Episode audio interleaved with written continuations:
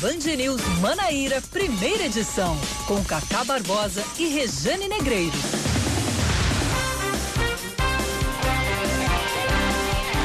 9 horas 26 minutos em João Pessoa, 9 horas 26 minutos na Paraíba. Bom dia, bom dia, bom dia. Hoje é quarta-feira, é meio de semana, é dia 8, 8 de abril de 2020. Começando mais um Band News Manaíra, primeira edição. Comigo, Cacá Barbosa, e com ele, sua inseparável máscara de tecido, Leandro Oliveira. bom dia para você, Leandro. Bom dia, Cacá. Excelente dia para você que tá na programação da Band News FM. É isso aí, como você bem falou, quarta-feira meio de semana.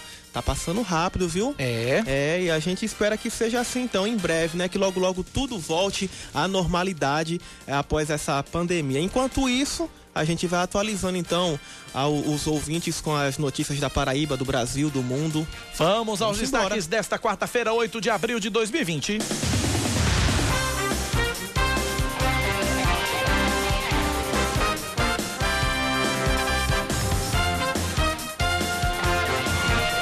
Paraíba tem agora 41 casos confirmados de Covid-19, de acordo com o boletim divulgado ontem à noite pela Secretaria Estadual de Saúde. Em relação ao boletim anterior, são cinco casos a mais. Dois dos pacientes infectados moram em Santa Rita, uma mulher de 27 anos e um homem de 30. Os outros três são de João Pessoa. Todos seguem isolados em casa e estão sendo acompanhados pela Vigilância Municipal. Até o momento, o estado registrou quatro mortes por Covid-19 e segue investigando a causa de 20 óbitos. A boa notícia é que dos 41 pacientes infectados,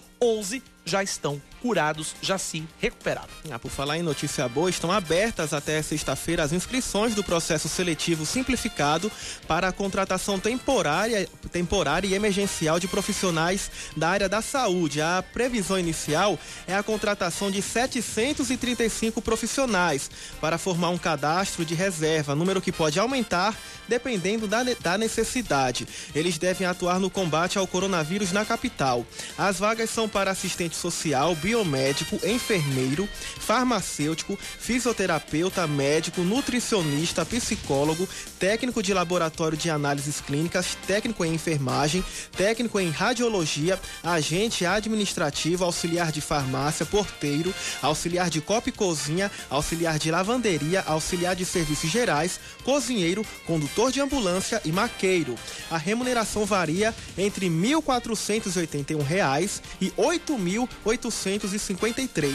As inscrições podem ser feitas pelo site joaopessoa.pb.gov.br. Um decreto publicado na edição de hoje do Diário Oficial do Estado destina 16 milhões e 100 mil reais para o enfrentamento do coronavírus na Paraíba. Desse valor, 3 milhões e meio vão para projetos de entidades de assistência social destinados a trabalhos com a população em situação de rua.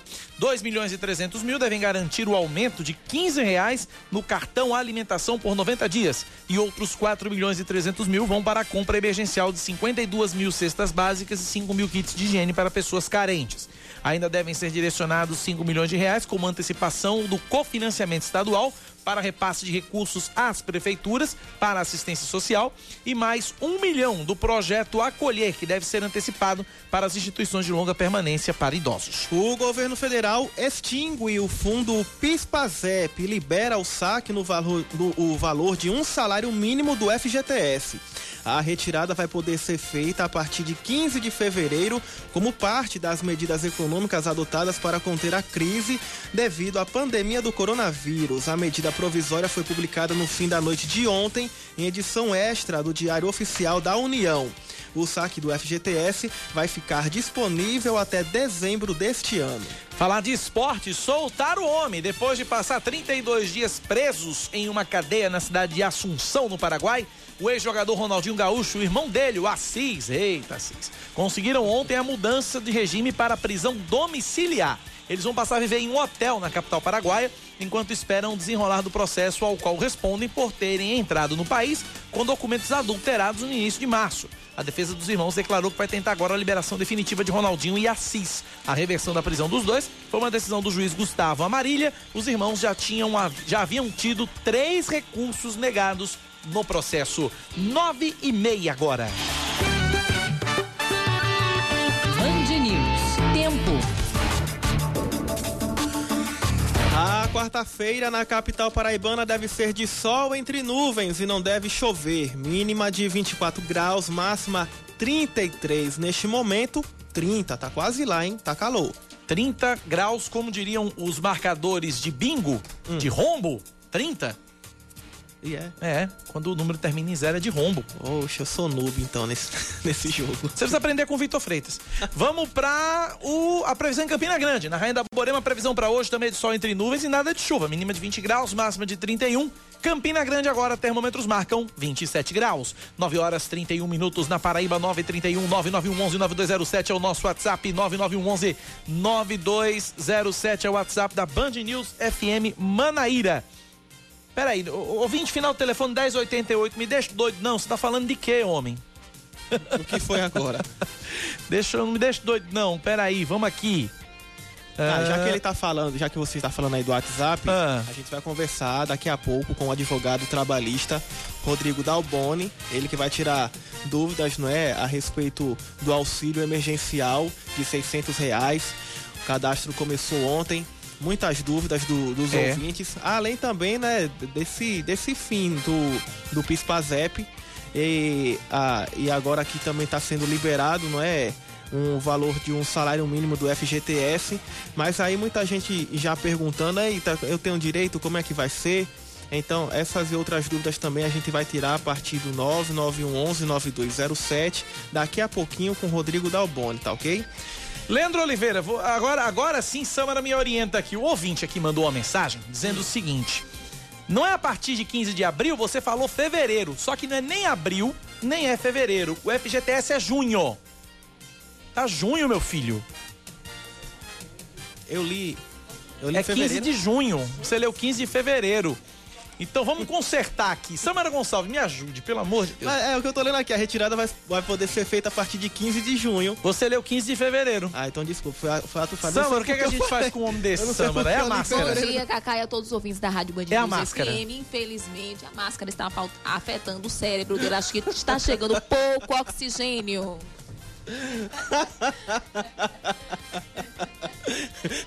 Como é que Kaká segue agora com o jornal? Meu Deus. Como é que a gente continua, né?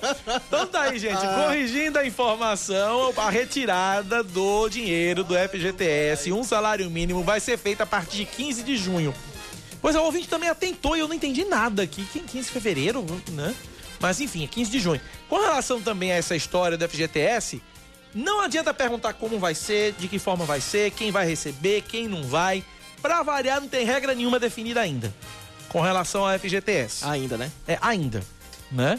Com, é, então, então não adianta perguntar, já tem ouvinte aqui querendo saber o Magno do Mussumago, como vai ser o pagamento, quem vai ter direito, quem não vai. Esqueça, Magno, por enquanto não tem nada definido ainda. Só se sabe que vão pagar a partir de 15 de junho. Como? Só Deus sabe a quem só Deus sabe, pelo menos por enquanto, tá certo? Então não adianta perguntar nada sobre a FGTS, não vai ter. Daqui a pouquinho, como o Leandro estava dizendo, a gente vai conversar com o doutor é, Rodrigo Dalboni, que vai falar sobre o auxílio emergencial. Quem tiver pergunta, manda, que a gente vai tentar fazer o máximo de perguntas possível. Quem quiser gravar áudio, pode gravar pergunta em áudio. Agora, no máximo 30 segundos, tá bom? para a gente poder atender o maior número de pessoas possível. Combinado? 9h34 na Paraíba, 9 da manhã, 34 minutos. Vamos começar o nosso Band News Manaíra, primeira edição, falando do Hospital Regional de Patos, que é a principal retaguarda no atendimento a pacientes com Covid-19 no sertão, que está com equipamento de proteção individual suficiente para apenas as próximas duas semanas. É uma denúncia do Conselho Regional de Medicina da Paraíba, que iniciou ontem uma série de visitas a diversos hospitais do estado que são referência para o tratamento do coronavírus. De acordo com o vice-presidente do CRM, Antônio Henriques, a medida foi tomada é, depois que o Conselho começou a receber reclamações dos profissionais de saúde profissionais estão se utilizando dos nossos canais de comunicação, especialmente da página que foi disponibilizada pelo Conselho Federal de Medicina, que tem recebido denúncias de todo o país e tem encaminhado essas denúncias para os conselhos regionais. Além da falta de EPIs, o CRM afirmou que há apenas dois respiradores para os pacientes com coronavírus e que no momento da visita só havia apenas uma médica na unidade de terapia intensiva que também estava atendendo no Hospital do Bem. Diante das denúncias nós deslocamos alguns conselheiros, em especial o nosso departamento de fiscalização, para verificar em loco as reais condições de, condições de trabalho dos colegas médicos. Nós, infelizmente, durante a visita não havia nenhum diretor no Hospital Regional de Patos. Nós vamos oficial, oficialmente comunicá-los de que num prazo de 15 dias nós estaremos retornando para verificar as condições em que aquele serviço se encontrará. A Secretaria de Saúde se pronunciou a respeito das denúncias do CRM, mas de acordo com Antônio Henriques, a nota só fez confirmar a denúncia do Conselho. Não, na verdade a, a, Secretaria de Estado emitiu uma nota, na verdade, tentando desmentir o que nós dizer, dissemos, mas o que nós verificamos, mas na verdade confirmando, que é a quantidade de EPIs preocupante. Nós falamos em 15 dias e na nota eles falam em 10 dias, então eles confirmaram o que a gente verificou lá em, em loco. O... Após as visitas, o CRM da Paraíba vai produzir um relatório que será entregue aos gestores públicos e Ministério Público Federal e Estadual. Quanto ao Hospital Infantil no Aldo Leite e a Maternidade Peregrino Filho, também em Patos, a equipe do CRM encontrou uma situação mais confortável para o atendimento dos pacientes. As condições estão muito boas, os hospitais estão preparados, equipados, é, com EPIs limitados, a gente sabe que isso é um problema que está passando não só na Paraíba, como no mundo todo. E compreendemos a dificuldade, mas o nosso papel efetivamente é de fiscalizar, de cobrar e de exigir boas condições de trabalho para o profissional médico. 9 da manhã, 37 minutos na Paraíba, 9h37. Um ouvinte, final do telefone 5825, mandou o print do aplicativo do auxílio emergencial. Sim. E aí tem a mensagem dizendo o seguinte: ele perguntando o que é que significa essa mensagem. Vamos ah, ler. Ah, igual eu recebi. Vamos ler. Você está no cadastro único do governo federal. As condições para recebimento do auxílio emergencial serão avaliadas com os seus dados do cadastro único. Aguarde cinco dias e acesse novamente. Aí ele pergunta o que é que significa. Exatamente isso. Seu cadastro, você está no cadastro. Significa exatamente o que está escrito.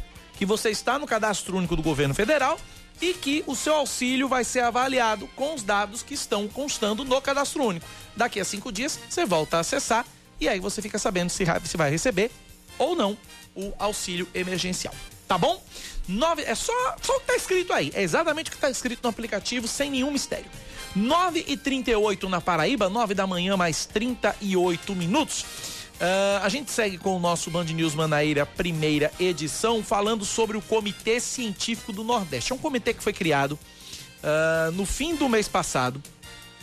Se o Anils parar de andar aqui, eu vou ler, conseguir ler o negócio. Agora, é, foi criado, foi formado esse comitê científico no fim do ano, no mês passado, para minimizar os impactos negativos dessa pandemia de coronavírus aqui na região.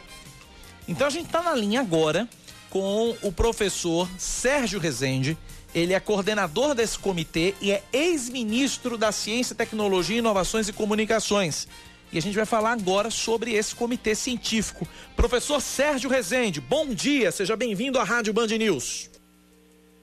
Bom dia, bom dia Cacá, Eliandro, bom dia dos ouvintes da Rádio Band News da Paraíba. Professor, prazer, prazer grande conversar com o senhor. Vamos então explicar o que, que é esse comitê. Quer dizer, quando a telefonia nos permitir, né, que a ligação caiu, é, a gente conversa com o professor Sérgio Rezende. Telefonia fazendo a gente passar vergonha nessa manhã. Enquanto isso, vamos trazer mais interações dos nossos ouvintes. Vamos lá.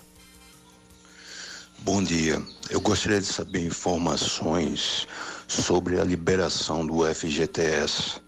E, por favor, diga ao seu colega de trabalho que é inadmissível ele passar uma informação tão importante de forma errada e desleixada como ele acabou de fazer. Obrigado e um bom dia. Bom, eu vou sair em defesa do colega aqui. Existe uma coisa no mundo chamada ato falho. Ato falho a gente comete. Todos nós cometemos ato falho e não é não há desleixo de nossa parte, não há não há desleixo, não houve desleixo. Houve um ato falho. Houve um ato falho, a gente pede desculpas por isso e a gente já se corrigiu. E com relação ao FGTS, não há informação nenhuma. É o que eu falei agora há pouco. O ato falho agora foi do ouvinte de não ter ouvido o que eu falei há cinco minutos atrás. É, não há informações ainda sobre calendário de pagamento, sobre regras, sobre qualquer outra decisão a respeito desse pagamento. Só o um anúncio que vai sair o dinheiro a partir de 15 de junho, para não cometer ato falho de novo e não ser, levar nome de desleixado de novo no ar. Mas é, não há desleixo de nossa parte, muito pelo contrário, nós temos um cuidado gigantesco com a informação mas acontece que quando a gente está lendo, às vezes a, a, a, leitura, a palavra aparece de uma forma diferente, a gente acaba. É como acontece com qualquer coisa, né? Se o amigo tiver a leitura perfeita, parabéns. Todos nós, a gente, a gente comete erros, a gente comete falhas também. 941, vamos lá, professor Sérgio já está de volta na linha. Como vai, professor? Agora sim, mais uma vez, se a telefonia deixar, bom dia, obrigado pela atenção. É, eu queria que o senhor explicasse pra gente, é, professor. A gente sabe que é um comitê que foi criado para minimizar os impactos do coronavírus, mas de que forma esse comitê vai, vai, vai é, atua e está trabalhando, professor? Pois não, é o seguinte, nós estamos diante de um desafio inédito, enfrentar uma pandemia causada por um vírus desconhecido. Isso significa dizer que é preciso ter conhecimento para orientar as ações. As ações, na verdade, são feitas pelos governos do Estado, pelos municípios, prefeitos, e eh, o, que, o, o, o que o consórcio Nordeste, que é formado pelos nove governadores do, do Nordeste, fez a, a, a, no final do mês, foi criar um comitê científico para é, orientar as ações, para ajudar a articular as ações do Estado. Então, esse comitê, do qual eu, eu sou um dos coordenadores, o outro é o professor Miguel Nicolelli, neurocientista de renome internacional, e o ex-ministro da Previdência, Carlos Gabas. Nós, nós nos reunimos todo dia, por vídeo reunião, né? E começamos a discutir, então, as muitas questões envolvidas, e com isso nós criamos é, nove subcomitês, grupos de trabalho, cada um com uma incumbência definida. Por exemplo, vou citar apenas alguns, tem um subcomitê de epidemiologia, é, modelos matemáticos, medida de enfrentamento. Tem outro subcomitê de propostas de assistência médica e ambulatorial, clínica e terapêutica, estudos clínicos. Esses comitês, subcomitês, são coordenados pelos membros do, do Comitê Científico, que tem representantes em todos os estados, mas são integrados por outros médicos, cientistas, então eles estão debruçados sobre as questões envolvidas nos vários temas, acompanhando a literatura internacional, com contatos internacionais, e o que nós fazemos é emitir boletins que vão para os governadores do estado. Como é que tem sido a participação dos estados nesse processo? Quando eles recebem esses boletins, é, é, o, que, o que é que vem? Que tipo de informação que é levada aos governadores, professor? O, o nosso primeiro boletim, do dia 2 de abril, tinha seis recomendações. A primeira delas era sugerindo, né, nós fazemos sugestões, que os governos estaduais e municipais reafirmassem, renovassem as medidas restritivas para manter o distanciamento social, que sabemos que é muito inconveniente, mas que está demonstrado no mundo todo que essas medidas são a forma mais efetiva de diminuir ou interromper o, a cadeia de contágio desse vírus. Então, essa foi a recomendação número um do nosso boletim. O, o boletim número 2, que, que, comunicava a formação do grupo de trabalho, teve como primeira recomendação a mesma. Porque, como nós sabemos que essa é uma questão controvertida, então nós estamos determinados a todos os boletins começarem com essa recomendação de manter as medidas restritivas para o isolamento social. Professor Sérgio, com relação ao trabalho do comitê e a, a, a, a vamos dizer, vamos chamar assim de, de, competência, área de competência, né? Vamos chamar assim do, do, do, do, desse comitê. Como é que tem sido? Existe alguma parceria? Existe alguma ligação? Existe algum é, é, é, alguma conexão com o Ministério da Saúde, é, vocês trabalham também com essa, com, essa, com, essa, com essa ligação, essa conexão com relação ao Ministério da Saúde e dentro das orientações que o Ministério da Saúde vem recebido também da, da Organização Mundial de Saúde, como é que tem sido essa conversa, essa conexão? Veja, o comitê científico diretamente não tem essa conversa, porque, como eu disse, nosso papel é de fazer é, os estudos, fazer recomendações. Agora, participam desse desse, né, do, do, do, do, combate né, a, essa, a essa pandemia, todas as secretarias de saúde estaduais. E elas, por sua vez, estão em articulação direta com o governo federal, com o Ministério da Saúde. Então, as informações não chegam de forma indireta, porque, é, na verdade, não existe uma articulação direta entre o consórcio Nordeste e o governo federal. O consórcio Nordeste, é, Leandro Alcacá, foi criado em agosto do ano passado, quando você lembra muito bem, o presidente da República começou a se desentender com os governadores e ele se referiu aos governadores da Paraíba como sendo governador do Nordeste. Na semana seguinte, os governadores dessa grande Paraíba resolveram criar esse consórcio Nordeste para articular ações e para fazer com que o, o, fazer aquilo que o governo federal devia estar fazendo, articular as pessoas em vez de ficar promovendo é, desentendimentos. Então, é, o, o, comitê científico, como, como, a, como o nome diz muito bem, ele é um comitê científico ele está articulado com cientistas, com academias, assim por diante, mas não está articulado diretamente com o Ministério da Saúde. Leandro Oliveira tem uma pergunta para o professor Sérgio Rezende, coordenador do Comitê Científico. Vamos lá.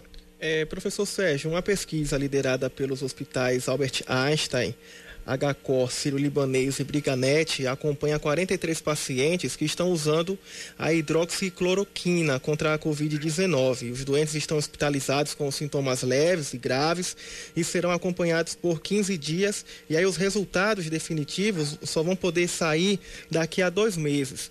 Queria saber qual é o entendimento do Comitê Científico do Nordeste usando a hidroxicloroquina no tratamento. Qual é o entendimento de vocês e a respeito também de, de remédios? O que é que a ciência mundial já tem buscado contra a pandemia? É, Leandro, o, nós estamos acompanhando pelas informações de muitos membros do subcomitês os estudos que estão sendo feitos em vários lugares do mundo, dentre eles esse que você mencionou em São Paulo. Ontem a revista Nature que é a revista científica mais prestigiosa do mundo em todas as áreas, publicou um artigo cujo título era exatamente esse. Não há ainda comprovação da eficácia da, da hidroxicloroquina. Então, é, esse é um assunto controverso. É muito importante que, tenha, que haja equipes que estejam é, fazendo isso, é, fazendo, é, testando em pacientes, é, das várias formas que são feitas pesquisa médica, mas a, a informação que nós temos até hoje, de cientistas de todo mundo, é que não existe nem, é, nem um tratamento, um, medicamentos para aliviar os sintomas, nem vacinas. Mas nunca tivemos um trabalho simultâneo tão intenso em todo mundo, e aí nós acreditamos como a ciência tem feito ao longo do, né, da, da, história, de que a ciência descobrirá é, esses dois caminhos. A vacina para prevenir e também medicamentos para acelerar a cura e não deixar sequelas naqueles que contraírem o vírus. Professor, é, a gente sabe que para fazer um trabalho dessa envergadura que o comitê vem fazendo, é preciso de dinheiro. De onde é que vem o dinheiro que atua? De onde vem o dinheiro para o trabalho do comitê, professor? o trabalho do comitê mesmo não precisa de dinheiro. Nós trabalhamos de graça, nós estamos trabalhando por videoconferência. Agora, daqui a 10, 11 minutos, às 10 horas, eu que sou um dos coordenadores do comitê número 5, que chama Fomento à Rede de Pesquisa, Fonte de Recursos Nova Lei de Financiamento, nós teremos uma reunião os presidentes das, e diretores das fundações de apoio à pesquisa dos nove estados do Nordeste. Todos os estados têm, a Paraíba tem, Sim. todos os estados têm. Então, nós vamos ter é, essa reunião, por vídeo reunião, é, para saber quais iniciativas que as fundações estão tomando, fazer chamadas, editais, fazer reconhecimento de pesquisadores com competência na área. Vamos saber as demandas de recursos dele e nós faremos, então, uma recomendação aos governadores para ampliar os recursos das fundações. Cada fundação dessa do Estado tem recursos previstos em lei no seu Estado. Os recursos são pequenos comparados com os que são usados para muitas outras ações, mas mesmo assim eles são escassos. Então, nós, esse é um dos assuntos que nós vamos estar tratando. Como esse comitê foi criado pelos governadores, nós estamos confiantes de que as nossas recomendações serão ouvidas por eles, tomarão providência. Os recursos que são usados para pesquisa, eh, Leandro, tipicamente, correspondem a, a 1 ou 2% do, do PIB dos estados, do, do, do eh, da, da, nação, assim por diante. São recursos relativamente pequenos. Agora, infelizmente, no Brasil, a prática é botar menos do que isso. Então, nós esperamos que, que os governadores, entendendo a importância da ciência, da pesquisa científica, da inovação, que eles aumentem os recursos, como nós recomendaremos. Ok, conversamos, portanto, com o professor Sérgio Rezende, ele que é coordenador do Comitê Científico do Consórcio Nordeste e também é ex-ministro da Ciência, Tecnologia, Inovações e Comunicações. Professor Sérgio, muito obrigado pela participação aqui na Rádio Band News FM. Um forte abraço e até a próxima. E que venha você, e que venha logo uma solução para a gente o quanto antes para que a gente possa retomar a nossa vida normal. Um abraço, professor. Um abraço. Obrigado. 9h52 na Paraíba, a gente vai antecipar o intervalo e a gente vai antecipar o próximo jornal, porque na volta a gente vai conversar com o advogado especialista em direito do trabalho, doutor Rodrigo Dalboni, tirando todas as dúvidas sobre o auxílio emergencial do governo federal. Mande sua pergunta, mande sua pergunta por escrito ou mande sua pergunta também em áudio. Agora, se você mandar em áudio, por favor, até 30 segundos o áudio, tá bom? Pra gente poder atender o maior número de pessoas possível.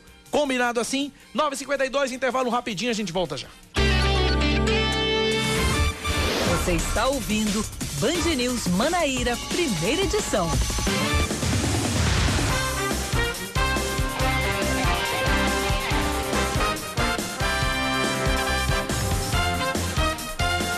9h55, voltamos com mais. Antecipando para poder conversar com o doutor Rodrigo Dalboni já já. Vamos lá, perfeito. A Polícia Militar da Paraíba decide afastar um policial após ele defender em vídeo e fardado o fim do isolamento social. Nas imagens gravadas apareciam ele e outros dois PMs dentro de uma viatura no município de Guarabira, no Brejo Paraibano.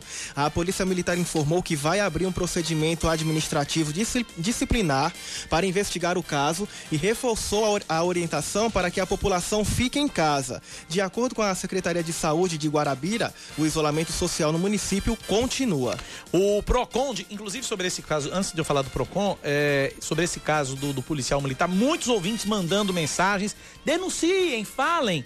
Mandem pro governador, o governo já sabe, a polícia já sabe, a polícia já afastou, vai abrir inquérito, tudo bonitinho, tudo certinho. A PM agiu rápido. Olha, o PROCON de Campina Grande está alertando os comerciantes quanto ao cumprimento dos decretos municipais que determinam a suspensão e a restrição de atividades econômicas no município. De acordo com o coordenador do órgão, Rivaldo Rodrigues, quem desrespeitar as normas e abrir os estabelecimentos pode ser multado em até 20 mil reais.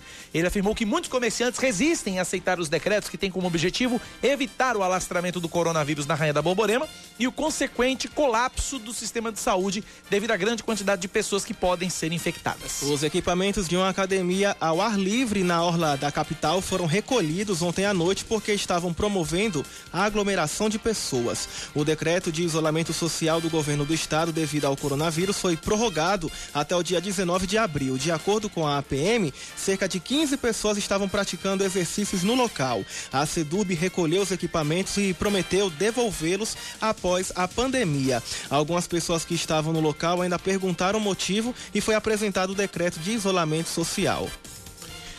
A Justiça Federal em Brasília determina o bloqueio dos recursos do fundo partidário e do fundo eleitoral que juntos somam cerca de 3 bilhões de reais, bilhões com B de bola. O juiz Itagiba Cata Preta Neto da Quarta Vara Civil de decidiu que a verba fica à disposição do governo federal para custear medidas de combate ao coronavírus ou de ações contra os efeitos econômicos da pandemia. Os dois fundos usam dinheiro público. O partidário é repassado aos partidos políticos e o eleitoral é usado para pagar parte das campanhas. A Advocacia Geral da União diz que ainda não foi notificada da decisão, mas que vai recorrer. Esportes. Os dirigentes e jogadores de futebol da primeira e segunda divisão da França chegaram a um acordo para redução provisória de salários. O objetivo é preservar as finanças dos clubes durante a crise gerada pela pandemia. A proposta é escalonada de acordo com a faixa salarial e prevê que os atletas que recebem mais de 100 mil euros, o equivalente a 568 mil reais por mês, tenham metade dos vencimentos cortados, como é o caso de boa parte do elenco do Paris Saint-Germain. Cada negociação depende que o jogador aceite o acordo, mas o sindicato dos atletas acredita que não deve haver grande resistência. 9 da manhã, 58 minutos na Paraíba, 9 e 58. A gente antecipou esse bloco para poder dar o maior número, maior, maior espaço de tempo possível para que os ouvintes da Rádio Band News mandem as suas dúvidas. Você, ouvinte da Rádio Band News, que mandou perguntas a semana inteira sobre o, sobre o, o, o auxílio emergencial de 600 reais, a hora é agora de você mandar sua pergunta. Mande sua pergunta para o nosso WhatsApp 99111 9207 99111 9207, porque eu vou conversar a partir de agora com o advogado especialista em direito trabalhista, doutor Rodrigo Dalboni. Doutor Rodrigo, mais uma vez, bom dia, seja bem-vindo à Rádio Band News. Muito bom dia, Cacá, todos que estão nos escutando e Regiane Negreiros também de casa.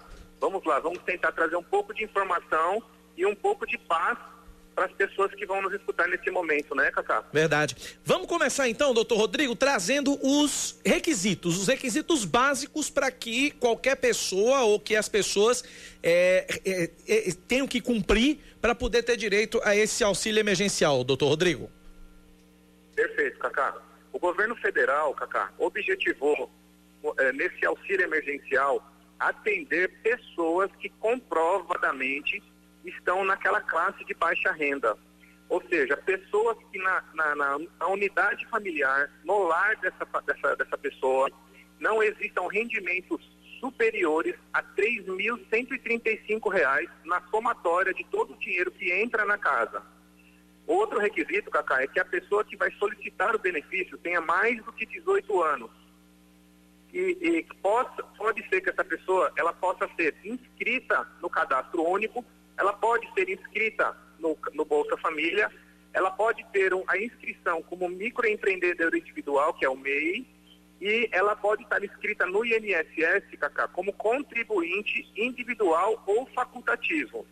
Então, assim, é, o governo federal objetivou atingir pessoas da, da, da classe que têm um rendimento até de R$ 3.135, acima de 18 anos, e que no núcleo familiar, tá certo? A renda per capita de cada um, a somatória seja de 3.035 e dividindo esse valor por cada um dos componentes da família, não ultrapasse o valor de 522 reais.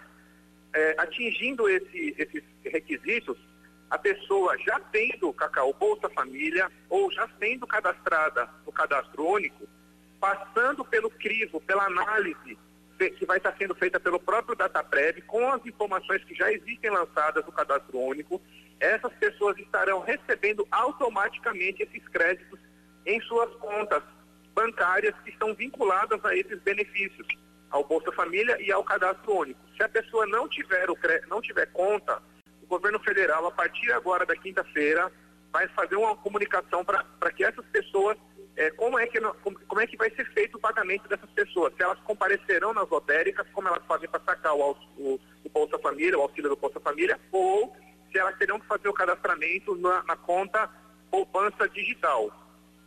Partindo daí, ela faz esse saque.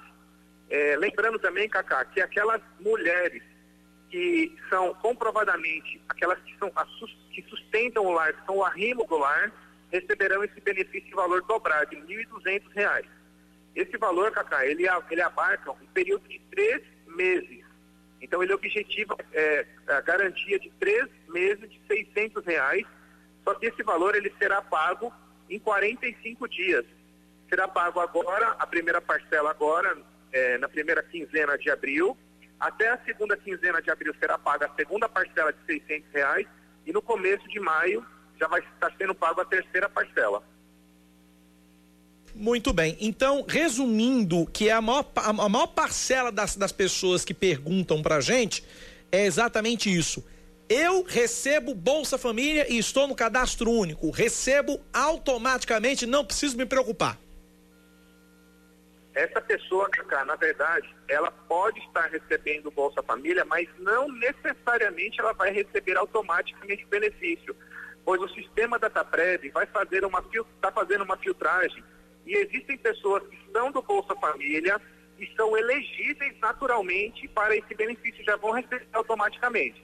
E existem algumas pessoas que, mesmo sendo do Bolsa Família, não são elegíveis, porque na, na, na no local da onde ela reside, o, o, o valor de um, um, dos parceiros dela pode superar o valor é, do, do, benefício de R$ 3.135, pode ter um parceiro que tenha um salário, ou o marido, ou a esposa, e ela receber o Bolsa Família, isso possa, pode ser que é, implique em um impedimento.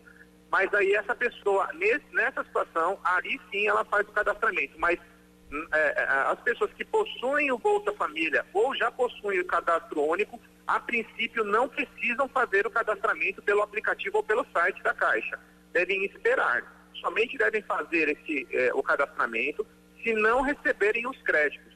A partir agora de quinta-feira, dia 9, amanhã. Então espera amanhã. Se o dinheiro não tiver na conta, baixa o aplicativo, faz o cadastro. Exatamente, porque se acontecer isso, Cacá, é porque essa pessoa, mesmo tendo Bolsa Família e o cadastro único, os dados delas não foram elegíveis, uhum. não foram elegidos pelo sistema DataPrev. Entendi. Nós estamos conversando por telefone com um advogado especialista em direito trabalhista, doutor Rodrigo Dalboni. Estamos tirando todas as dúvidas sobre o auxílio emergencial no valor de seiscentos reais, que pode chegar até mil e duzentos, doutor Dalboni. É, no caso de é, a mãe solteira, que é chefe de família, né? A mulher que é chefe de família, e também no caso de duas pessoas da, da, da, mesma, da mesma família que também podem receber o, limi, o limite de duas pessoas por família, cada uma recebendo 600 reais. Queria que você explicasse isso, doutor Rodrigo. Exatamente, Cacá, foi, foi perfeito sua colocação.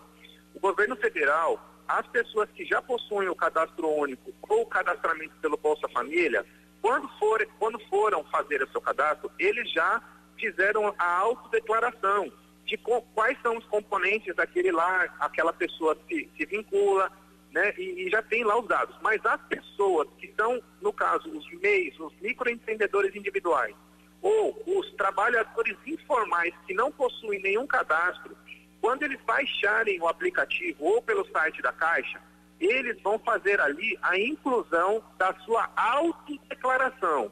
Nessa autodeclaração, Cacá, a pessoa vai informar que, quem são os componentes da família para qual ela reside, pra, na sua família. E ali, aquela mãe que possua filhos e que não tenha, é, é, que não seja ah, casada e seja, declare que é o arrimo do lar, ela vai receber este benefício dobrado, vai receber R$ 1.200 durante os três meses.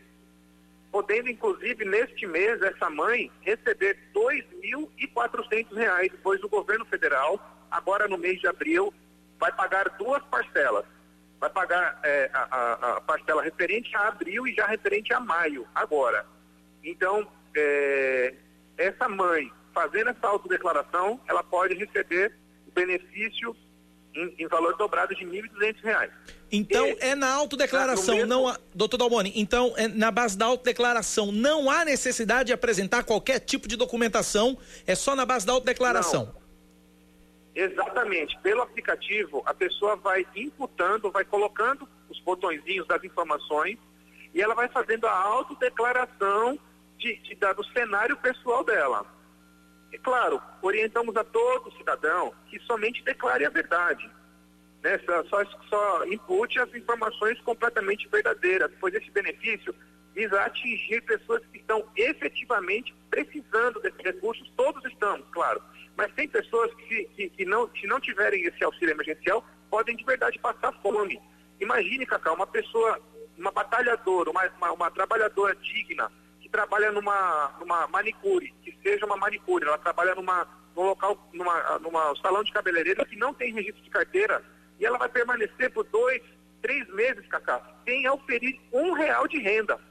E essa pessoa, ela pode passar fome de verdade. Então, essa pessoa é que tem que ser beneficiada, aquele motorista de aplicativo do Uber que não tenha rendimentos, é, que, que, que não tem como fazer renda nesse momento, aquele vendedor de pipoca, aquela pessoa que, que é, é um pedreiro que trabalha fazendo diárias.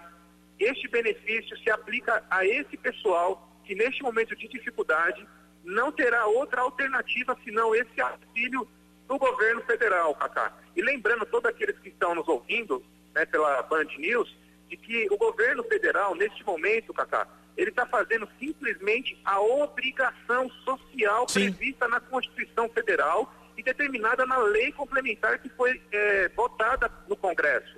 Ok. O governo federal está cumprindo a obrigação de repartição da- da- do- dos encargos sociais que são mensalmente recolhidos. E é nessa hora, na hora da doença, que o governo federal tem que verdadeiramente atuar, Cacá. Vamos então colocar as perguntas. Temos perguntas chegando dos nossos ouvintes. O ouvinte final telefone 6007 gravou um áudio. Vou colocar para o senhor ouvir e o senhor responde na sequência. Vamos lá. Cacá, bom dia. Bom dia a todos aí da bancada. Cacá, eu queria ter, tirar uma dúvida. É, eu trabalho, carteira assinada, mas em consequência desse coronavírus, a minha esposa ficou desempregada, o meu filho também ficou desempregado e eu tenho uma nora e tenho um netinho de quatro meses em casa. Só eu que estou trabalhando no momento. A minha renda chega a 1.100 reais por mês. Será que eu me encaixo nesse programa aí de auxílio emergencial? Bom dia aí para vocês aí. Doutor Dalboni pode responder. Olha só, Cacá. Esse cidadão que fez a ligação, ele não vai ter direito ao benefício, pois ele tem a carteira de trabalho anotada. Aquele trabalhador que já possua a carteira de trabalho, ele não vai ter direito ao benefício. Lembrando também, Cacá, que este benefício ele não se aplica a quem está vinculado a órgãos da das autarquias e do governo federal, e do governo estadual e municipal. Esse benefício também, Cacá, ele não tem direito a esse benefício, não tem direito quem está em gozo de auxílio doença. Quem, quem é aposentado, Cacá, não tem direito e quem está recebendo o auxílio, eh, desculpa, o, o, a- a- o seguro-desemprego, Cacá. Quem está recebendo o seguro-desemprego também não tem direito. Mas pelo que ele relatou, a esposa dele demitida, o filho dele demitido, a, espo- a nora dele, que tem um bebê pequeno, são quatro pessoas que compõem o lar dele. Se você fizer a somatória de todos os valores que estão sendo arrecadados por esse lar, o único salário que mantém esse lar é o salário nominal, é o do marido, que não chega a 6.135 reais. Então, neste lar, Cacá, duas pessoas poderão requerer esse benefício. Ou o filho, ou a nora, ou a esposa dele poderão requerer esse benefício e se tiverem dentro do requisito, dos, dos demais requisitos, serem trabalhadores informais, estarem inscritos no MEI ou estarem inscritos no INSS como contribuinte individual ou facultativo e eh, não, não tiverem uma renda pessoal superior a 522 reais, podem requerer o benefício e terão direito. Lembrando que esse, esse, esse benefício é um direito de todo cidadão.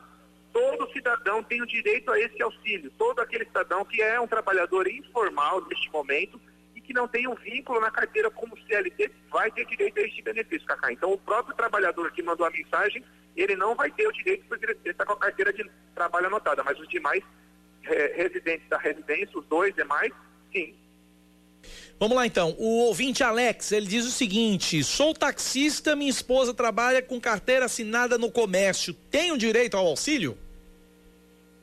provavelmente ele vai ter direito. Ele sendo taxista, ele provavelmente ele é um MEI, microempreendedor individual. Ele também tem uma, um requisito aí, Cacá. Ele não tendo faturado no ano de 2018, tendo feito a declaração do imposto de renda, valores superiores a 28.500 reais. É, é outra barreira impeditiva para o amigo taxista. Mas se ele, no ano de 2018, ele não fez declaração de imposto de renda, ele não declarou imposto de renda, se ele no lar dele não tem hoje uma renda que supere 3.135 reais, isso comprovadamente pelo imposto de renda, a esposa dele tendo a carteira de trabalho assinada e não recebendo acima de 3 mil, ele com certeza terá direito a esse benefício, Cacá. Ele tem que fazer o cadastramento pelo aplicativo da Caixa ou pelo mesmo pelo site da Caixa, faz todas as imputações das informações pelo aplicativo, faz a autodeclaração e no prazo, é o que está se prometendo, no prazo de cinco dias, ele vai ter o crédito dos 600 reais na conta bancária dele. Mais uma pergunta que chega aqui pelo nosso WhatsApp. Você ouvinte também pode mandar sua pergunta para a gente no 9911-9207. Perguntas sobre o auxílio emergencial de 600 reais do governo, tá? Perguntas apenas sobre o auxílio emergencial. É, uma mulher chefe de família que não está separada oficialmente, tem uma empresa no nome dela, mesmo que sem movimentação nenhuma, ela estando desempregada, tem direito, doutor Dalboni? Possivelmente ela terá direito. Ela, ela, ela tem uma empresa, significa que ela é uma MEI, uma microempreendedora individual ou mesmo uma microempresária. Neste caso, se ela não teve em 2018 rendimentos que superem R$ 28.500, ela se enquadrando no, no, nos requisitos, ela tendo filho, inclusive ela sendo separada, ela não precisa estar separada no papel. Ela estando separada de fato, ela sendo arrimo do lar, fazendo a autodeclaração, essa ouvinte, Cacá, pode receber agora até R$ 1.200 e sendo elegível, ela pode receber ainda neste mês de abril duas parcelas desse R$ 1.200, podendo chegar a R$ 2.400 esse mês.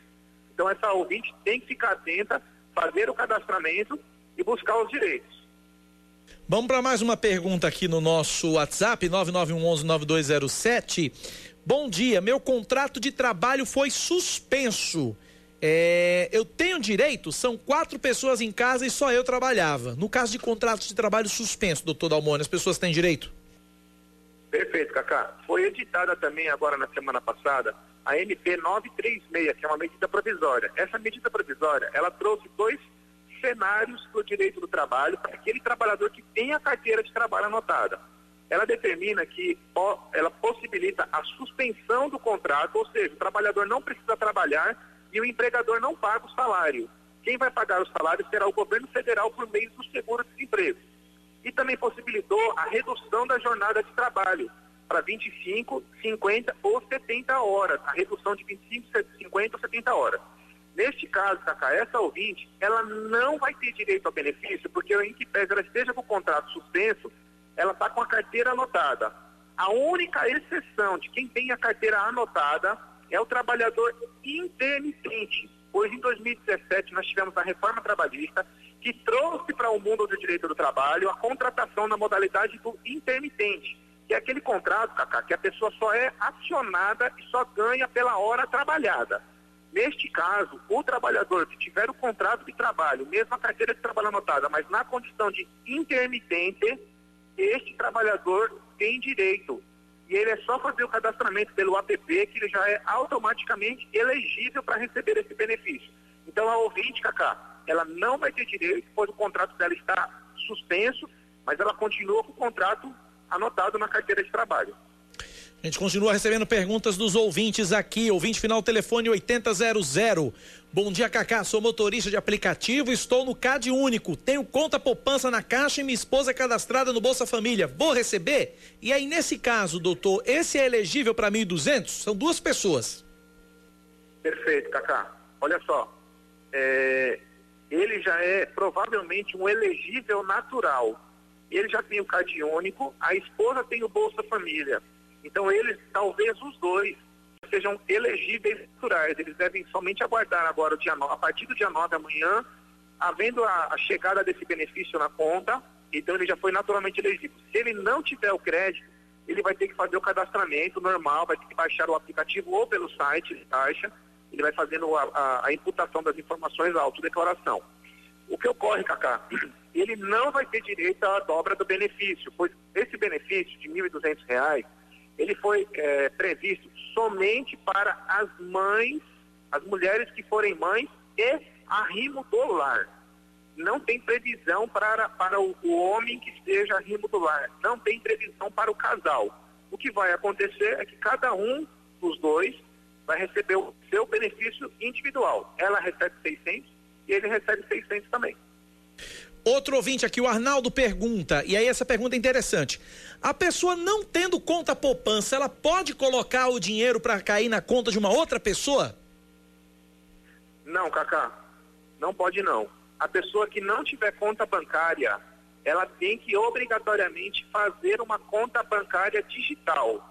Caixa a caixa já vai, Federal, a caixa já vai se encerrar, a, a caixa já vai se encarregar disso, inclusive, né, doutor?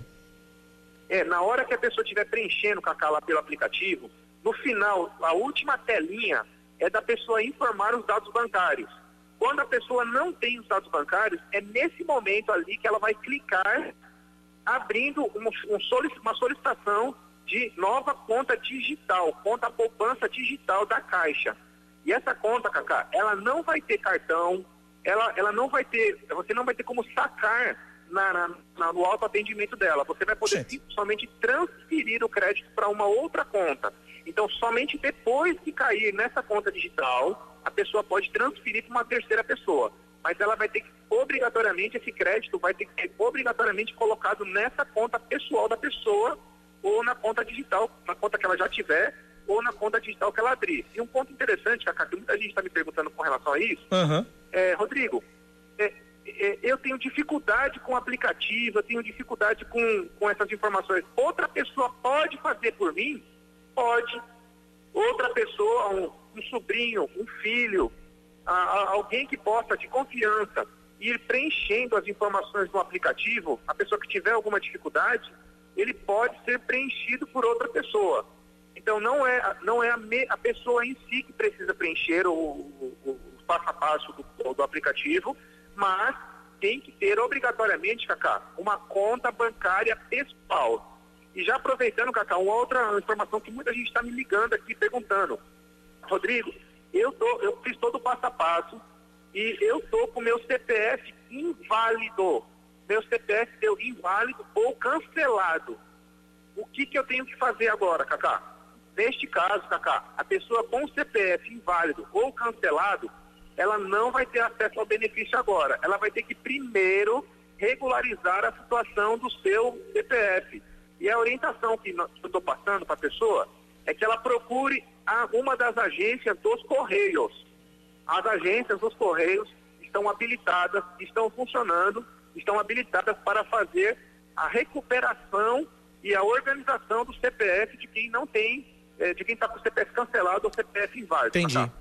Ouvinte aqui diz o seguinte: é, ele, ele, fez, ele fez duas perguntas. A primeira, já, eu já respondi a ele que não, que era justamente o seguinte: sou empregado de carteira assinada, mas tenho MEI. Tenho direito ao auxílio emergencial? Não, porque ele tem carteira não. assinada. Agora, vem a Exatamente. segunda pergunta. Ele é separado da esposa e dá pensão a ela regularmente. A esposa, a ex do caso, que recebe pensão dele, tem direito? Ela sendo, ela sendo trabalhadora é, informal, fazendo preenchimento do APP, tendo mais de 18 anos, não tendo na unidade familiar dela, Cacá, auferido renda que supere o valor de R$ 3.135 por mês, independente dela receber a pensão, ela vai ter direito ao benefício. Então, o que você, aconselha, mesmo a pessoa não tendo uma, um trabalho, que ela saia de casa todos os dias para cumprir uma, uma rotina, mas ela sendo uma trabalhadora informal, aquela pessoa que faz bolo, faz coxinha, que, que lava roupa de, do, dos vizinhos, ou mesmo com uma diarista, essa pessoa vai ter direito, independente dela receber pensão alimentícia. Então, o que se aconselha é que essa pessoa faça o cadastramento, faça a autodeclaração e, e, e, e se, se, se ponha para poder receber esse benefício. Faça todo o cadastramento. Tenho 62 anos, não sou aposentado, sou motorista de aplicativo e moro só. Tenho direito? Ouvinte André Ramatiz pergunta pra gente. Cacá, com certeza, o senhor André vai ter direito ao benefício. Ele sendo motorista é, informal, ele mesmo não tendo Bolsa Família, mesmo ele não tendo ah, o cadastro único e ele morando sozinho, ele vai ter direito ao benefício também, pois ele é um trabalhador informal e ele tem que baixar o aplicativo da, da Caixa ou mesmo pelo site e ele vai fazendo as imputações das informações e promete-se o governo federal que após essa aprovação, no prazo de cinco dias, o crédito entre na conta da pessoa. Outro ouvinte aqui pergunta: solicitei o seguro-desemprego, mas deu duplicidade no PIS. E aí eu não consigo falar com ninguém no Ministério do Trabalho. Tenho direito de reivindicar ajuda de 600 reais? Como é que faz nesse caso? Deu duplicidade no PIS. Neste caso, Cacá, se ele já requereu o benefício e o benefício não foi acatado lá no, no Ministério do Trabalho, ele, eu oriento ele que faça o cadastramento pelo app da Caixa e que busque o, o benefício do auxílio emergencial. o benefício do seguro de desemprego ainda não foi ativado para ele. Quando passar essa pandemia, nos próximos dias, ele fazendo a, o requerimento do benefício do auxílio do, do, do, do seguro-desemprego, possivelmente o seguro-desemprego dele seja mais vantajoso do que o auxílio emergencial. Então, depois ele faz a solicitação do, do seguro-desemprego. Agora, de uma forma emergencial, para atender esse momento, ele mesmo falou, o Ministério, eh, o, o, extinto Ministério do Trabalho, né, que é hoje a Secretaria, Sim, Secretaria do Regional Trabalho. do Trabalho, vinculada ao Ministério da Economia, realmente ele não está atendendo as pessoas lá na Praça Venâncio Neiva, no pavilhão do chá, e as pessoas estão todas eh, perdidas, de certo modo, a pessoa que solicitou o seguro-desemprego e não recebeu. Então, neste caso, como já foi indeferido o benefício dele, significa que ele não tem seguro-desemprego ativo. Então, no cruzamento das informações, ele terá direito ao auxílio emergencial. Quem está na espera do BPC tem direito? Precisa fazer cadastro? José Francisco do Varadouro. BPC Loa. É, se ele ainda não recebeu o benefício, se, não, ainda, se ainda não foi deferido, ele deve fazer o cadastramento no app e, e, e solicitar o auxílio emergencial. E um ponto interessante, Cacá, que aquele, aquele que solicitou o auxílio doença no INSS e ainda não teve o benefício concedido, essa, essa lei também, Cacá, determina que o INSS imediatamente já pague a essa pessoa, mesmo ela ainda não tendo feito nem a perícia. Então, essa pergunta, Cacá, foi muito boa, pois me deu a oportunidade de conectar essa informação. Essa mesma lei que trata do auxílio emergencial determina que o INSS já pague o valor de um salário mínimo àquele beneficiário que solicitou o auxílio doença no INSS. Então, aquele que solicitou auxílio doença no INSS, ele que está aguardando perícia, que está aguardando análise, ele já tem direito, ele ligue no 135 e já verifique os seus direitos aonde esse crédito vai cair. Esse crédito será acreditado na conta bancária dele, o valor de um salário mínimo, só que é referente ao auxílio doença, não é referente ao auxílio emergencial de 600 reais. Agora, quem solicitou o BPC, benefício de prestação continuada, este, este pode fazer o cadastramento no app, pois ele tem que aguardar, aguardar o, a concessão do BPC ou ele vai fazer a solicitação como trabalhador é, informal.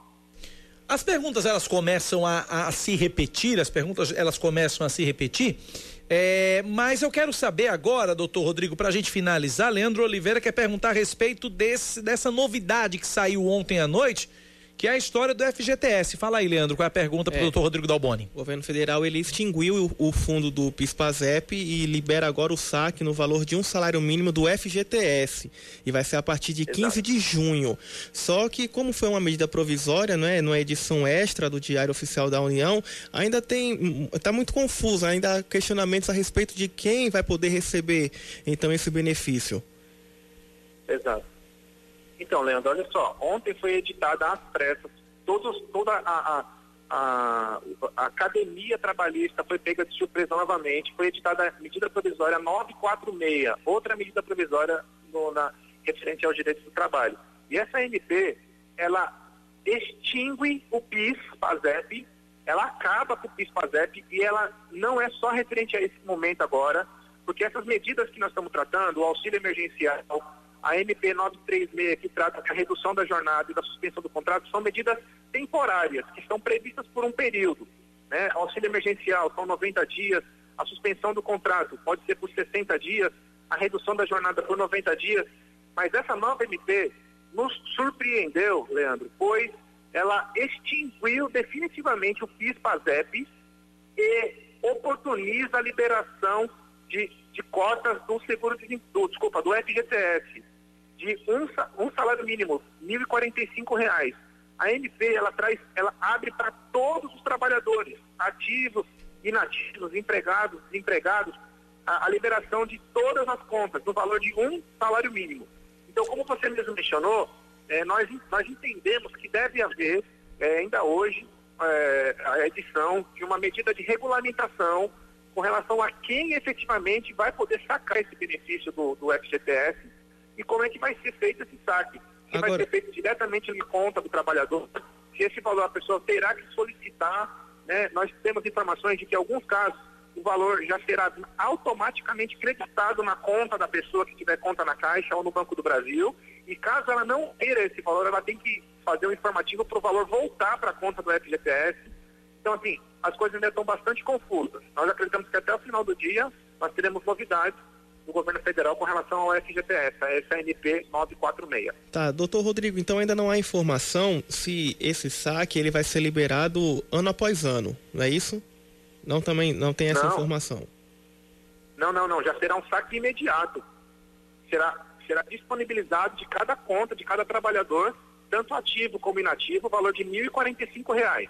Este valor, pelo que está na MP, já será diretamente disponibilizado nas contas bancárias das pessoas, na, na conta poupança ou na conta eh, corrente.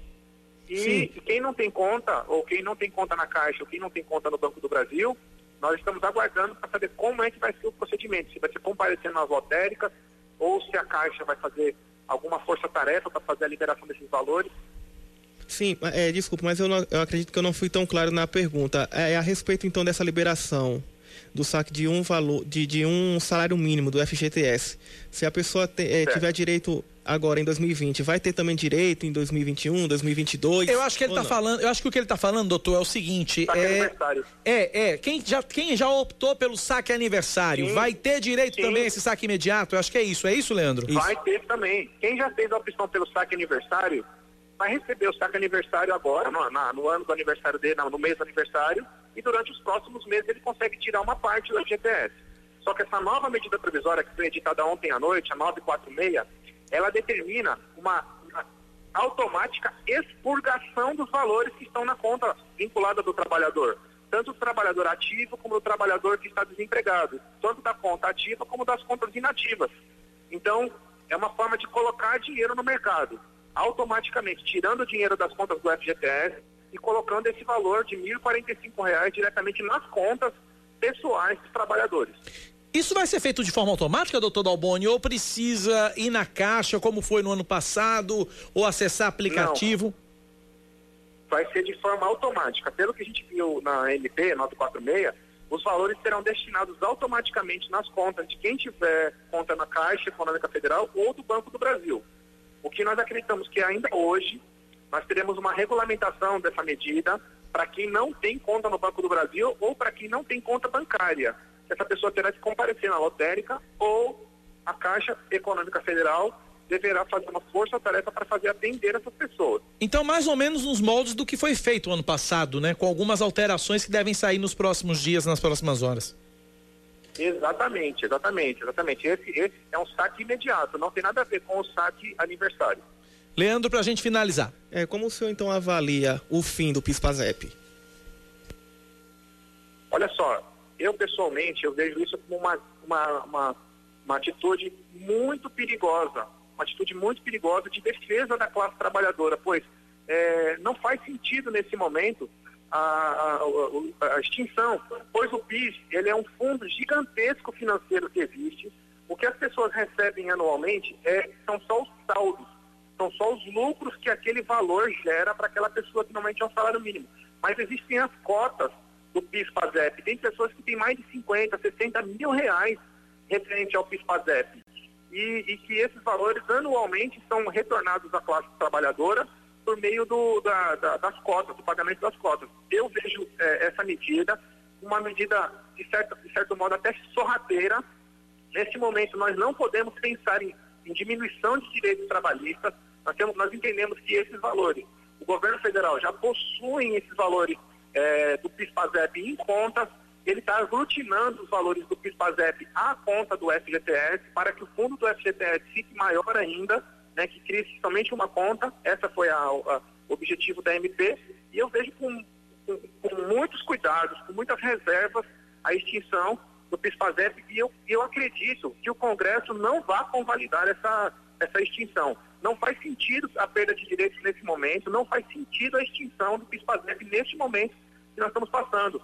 É, é, eu entendo que as medidas de restrição de direitos sociais devem ser debatidas, devem ser negociadas com a classe trabalhadora, com aquele que vai ser o beneficiário. Não pode o governo federal, no apagar das luzes, imputir no meio de uma medida provisória que trata de disponibilização de crédito do FGTS, extinguir um benefício tão antigo e tão importante sem nenhuma justificativa. Qual é a justificativa da extinção do PIS-PASEP?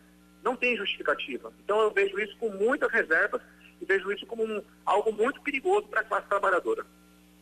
Tá aí, portanto, conversamos, tiramos todas as dúvidas, ou quase todas as dúvidas, porque são muitas, né? E nós voltaremos a esse assunto nos próximos dias, mas por enquanto a gente encerra aqui o nosso papo com o advogado especialista em direito do trabalho, doutor Rodrigo Dalboni. Doutor Dalboni, mais uma vez, obrigado pela participação aqui, pela atenção conosco e com nossos ouvintes aqui na Rádio Band News.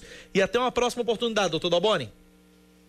Muito obrigado, Cacá, Leandro Regiane Negreiros e a todos que fazem a Band News. Para mim é um grande prazer estar participando nesse momento e tentando trazer informação qualificada e um pouco mais de pacificação para a nossa sociedade.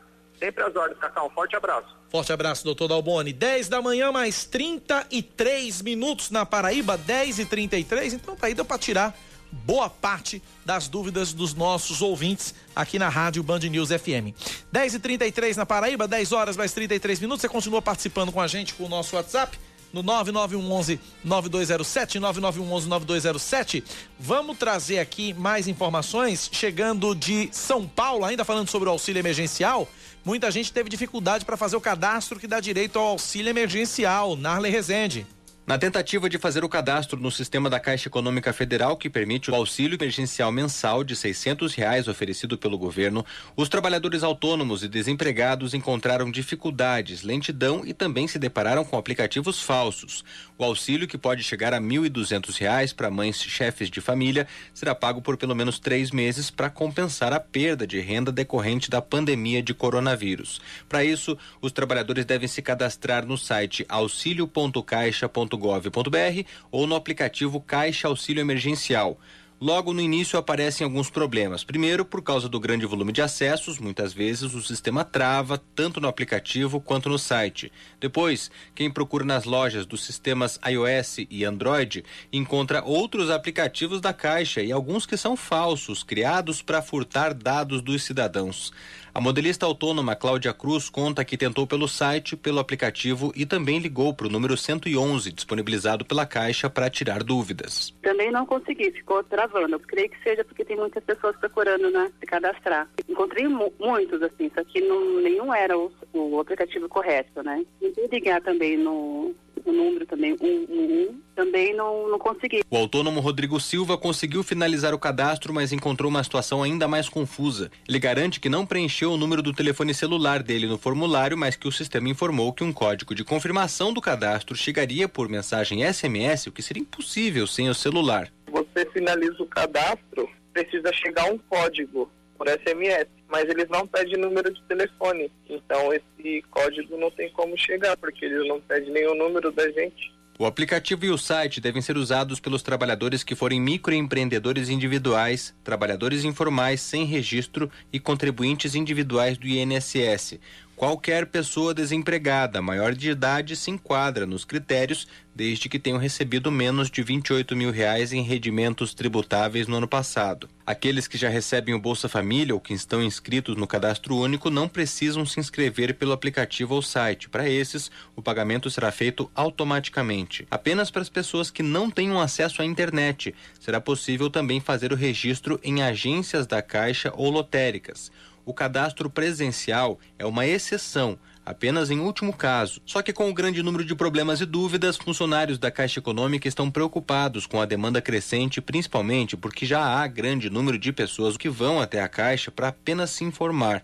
Desde o início da pandemia, os funcionários do banco estão trabalhando em um sistema de rodízio, com 30% dos empregados nas agências e 70% em casa. Depois de se reunir com representantes da Caixa e do governo, a presidente da Confederação Nacional dos Trabalhadores do Ramo Financeiro, Juvândia Moreira, afirma que houve o comprometimento de que tudo será feito para evitar que as pessoas se aglomerem nas agências bancárias ou lotéricas. Nesse processo todo, você tem umas 10 milhões de pessoas que não têm acesso à informação, a internet que vai na agência, né? Mas eles vão fazer todo o esforço possível e a gente vai ter que acompanhar, porque essa primeira fase é só de cadastramento, não tem pagamento e a orientação não é procurar uma agência da Caixa, nem a lotérica. Uma coisa que nós pedimos para eles foi hoje que também usasse a imprensa, que viralizar o máximo possível essa informação. Quem não conseguir se cadastrar no site auxilio.caixa.gov.br ou no aplicativo Caixa Auxílio Emergencial, deve pedir ajuda pelo telefone 111, somente para tirar dúvidas. Se mesmo assim não conseguir fazer o cadastro, então o cidadão deve ir a uma agência da Caixa ou lotérica, sempre mantendo distância das pessoas que estiverem lá para evitar aglomerações. Quando o cadastro for concluído, o pagamento será feito por etapas. O primeiro pagamento do auxílio, que será de três parcelas de 600 reais a trabalhadores informais, deve começar nesta quinta-feira e vai até o dia 14 de abril. Não há prazo para realizar o cadastro. Apesar da pressa da maioria das pessoas que precisam do auxílio emergencial para agora, é necessário ter paciência devido à grande demanda simultânea de pedidos. Muito bem, 10 da manhã, 38 minutos. Intervalo rapidinho, a gente volta já já para o último bloco do Band News Manaíra, primeira edição. Você está ouvindo Band News Manaíra, primeira edição.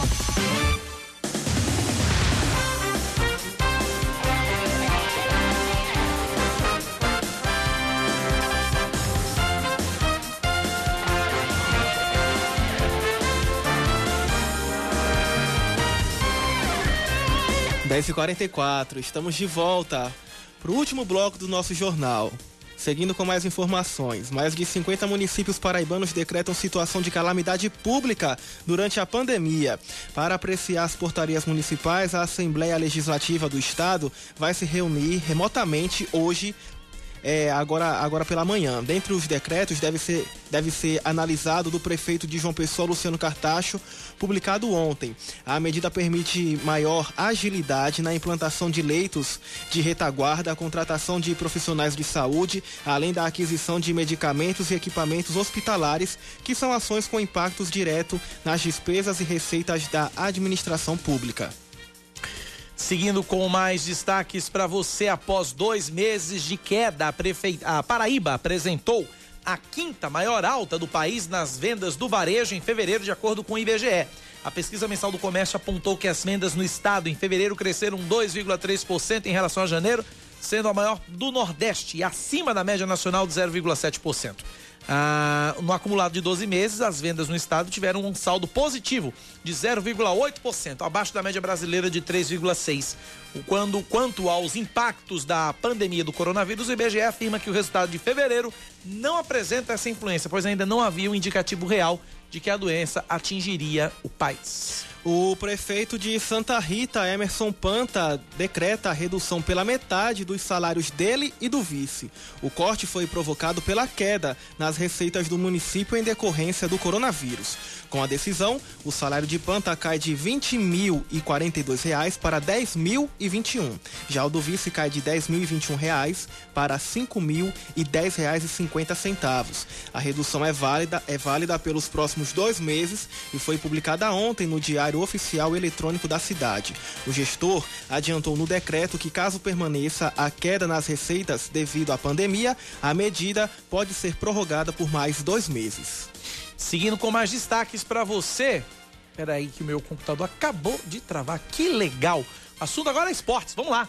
O Ministério Público de São Paulo atualizou os valores cobrados do Corinthians pela falta de contrapartidas sociais ao município de São Paulo na seção do terreno onde está construída a Arena Corinthians. Com juros e correção, a multa de 8 milhões saltou para 39 milhões e 700 mil reais. Repetindo o valor que é muito alto, de 8 milhões para 39 e 700.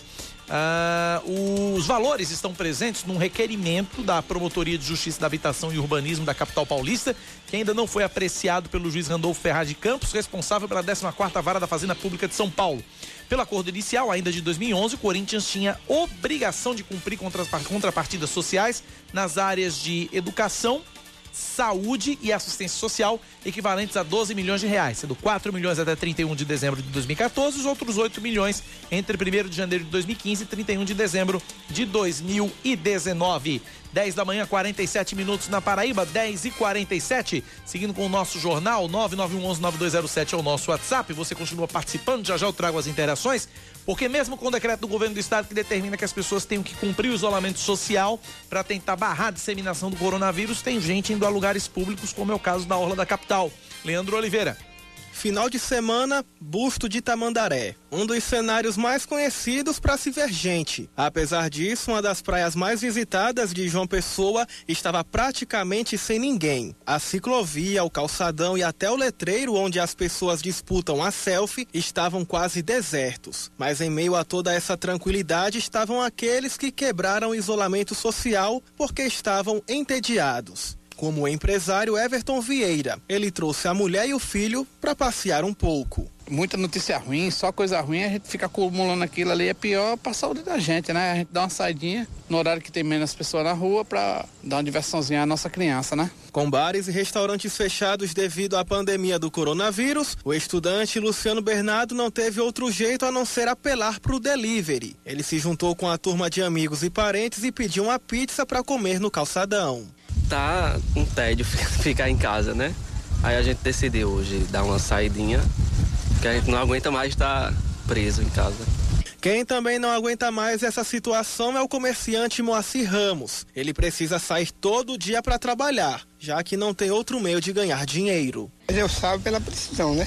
Eu dependo dessa, dessa poqueira para tudo para manter, para segurar o aluguel de casa, alimentação, remédio e muitas coisas. Mesmo com algumas pessoas quebrando a quarentena, o decreto aqui na Paraíba continua valendo. A recomendação é ficar em casa. O isolamento social decretado pelo governo do estado segue até o dia 19 de abril.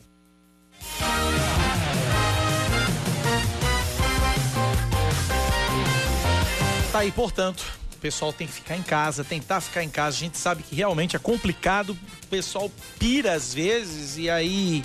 É, é, é, é realmente é difícil, é muito difícil realmente ficar em casa, mas é a saída para o momento.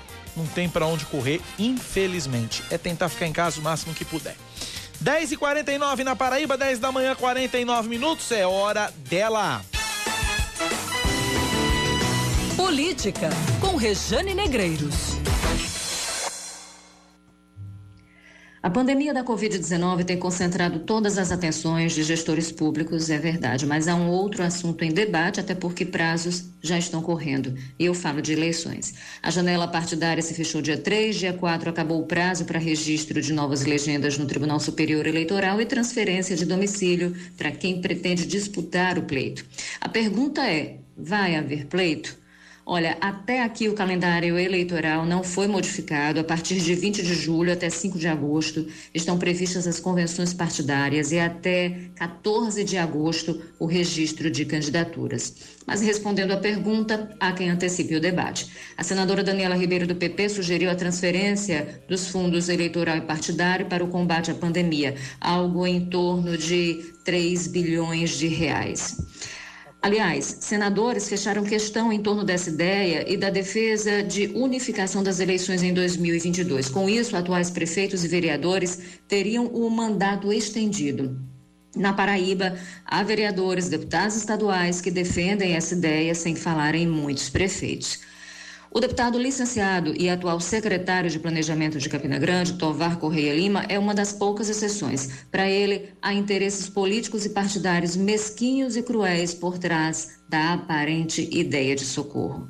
Não se pode negar, no entanto, que o dinheiro ajudaria, mas seria esse o melhor caminho quando há outras alternativas de custeio da crise?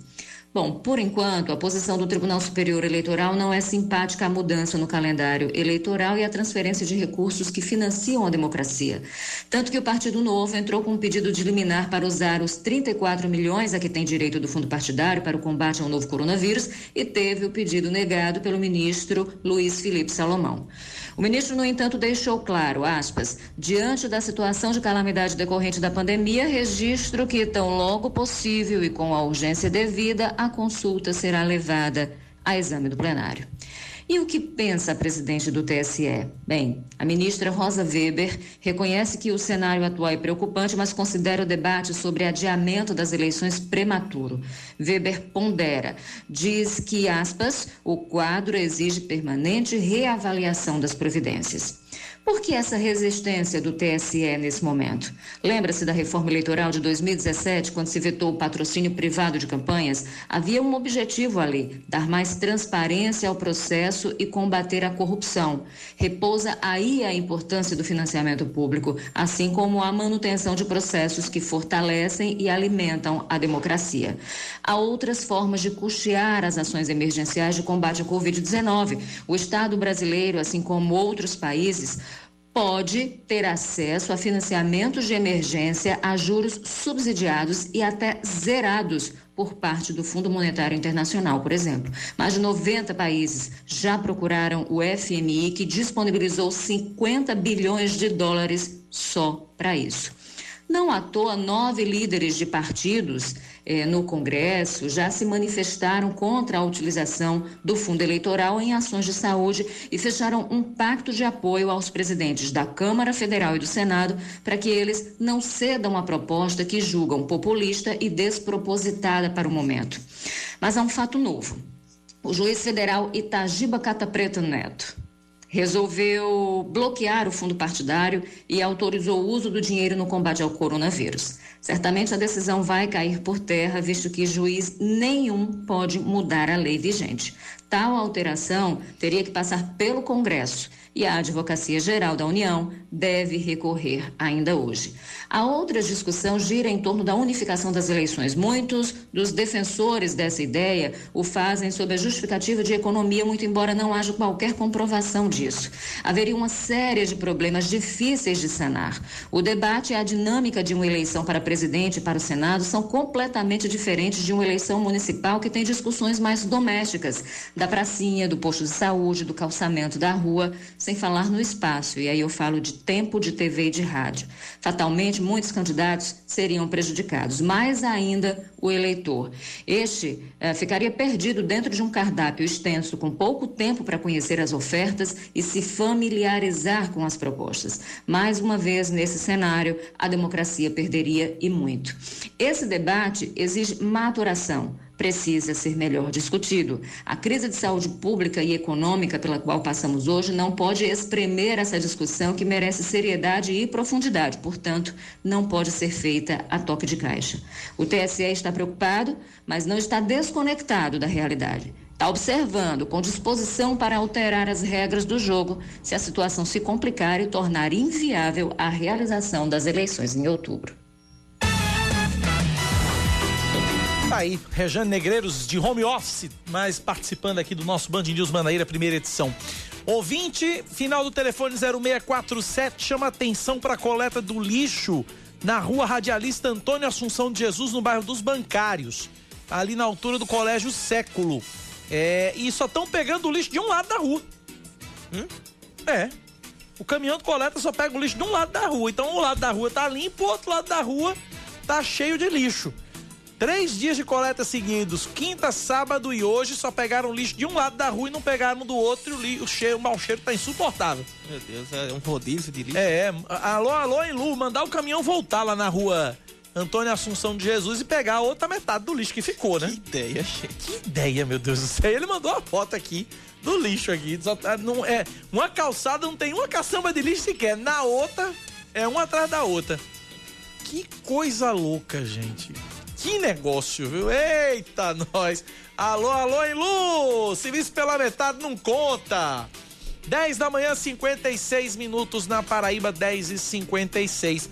A gente encerra esse jornal com a informação da Aline Guedes, porque tem muita gente em casa, muita gente trabalhando em home office, e aí pode levar um susto brabo na hora que chegar a conta de energia. Eu tô com medo da minha.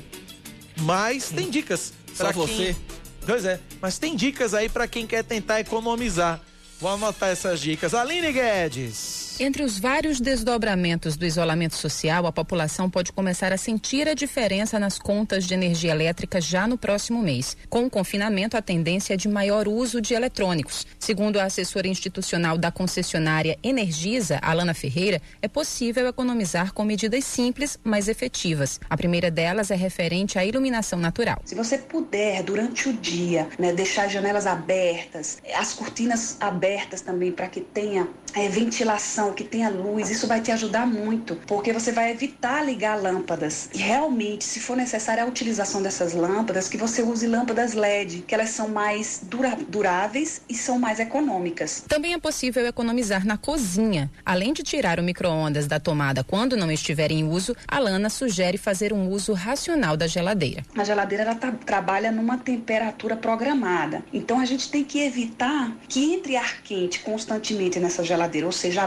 abrindo e fechando. Então se a gente puder fazer um planejamento das nossas refeições, por exemplo, o que, é que eu vou fazer no almoço, tirar todos os ingredientes necessários, né, para evitar ficar abrindo e fechando, que a gente possa reservar um, um, um recipiente com água, cubo de gelo, uma garrafa térmica e que a gente possa estar tá usufruindo disso sem estar tá abrindo e fechando a geladeira. E mesmo nesse calor dá para consumir menos energia do ar condicionado e ventiladores, segundo a Lana. Se você também puder é, na madrugada fazer a programação do ar condicionado, desligar duas horas antes, isso aí vai ser muito relevante na sua conta é, sempre que possível, de 15 a 15 dias, limpar os filtros desse ar-condicionado, porque há um acúmulo de poeira. Né? Então a tendência é o motor trabalhar ainda mais. Assim também serve para os ventiladores. Passar mais tempo em casa também pode ser uma oportunidade de observar melhor os hábitos de consumo, não apenas de quem está trabalhando à distância, mas de toda a família.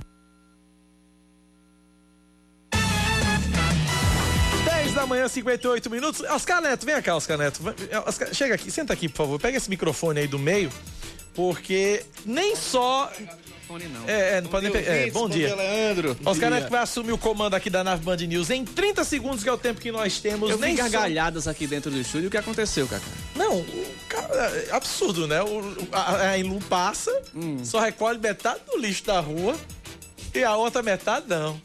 Aí, meu irmão, aí não dá, velho. Aí, aí Realmente. Aí não dá. Mas vamos lá. Eu chamei você aqui, Oscar Neto, Sim. porque nem só de coronavírus, de má notícia, de número de doente, de número de gente morta, né? A gente vive. A gente também pretende e precisa de lazer para dar uma desopilada. Você que é o rei das lives, está acompanhando live de tudo que é gente. Hoje tem live de que hoje na internet? Hoje tem live de Marília Mendonça, a partir eu acho que é, eu acho que é das nove da noite. Só, só vou confirmar aqui. Uhum. Tem live de Marília e amanhã de Bruno e Marrone. Será Eita. que o povo vai conseguir então é o corona, então é o coronavírus da sofrência. Corona Fest, né? Corona Fest, né? É, exatamente. É o Corona Gaia, não sei. É, enfim. é a sofrência. É a sofrência. Muito hoje bem. e amanhã. Você que tá na sofrência, hoje à noite tem Marília Mendonça E outra internet. coisa, venha de calcinha preta também, viu? Com Daniel Dial e sua turma. Eu tô sabendo que vem. Eu, eu, eu, vamos lá, vamos lá. Vamos lá. 11 em ponto, acabou. Oscar Neto assume o comando da nave Band News, porque vai começar o Band News no meio do dia com Felipe Bueno e Carla Bigato.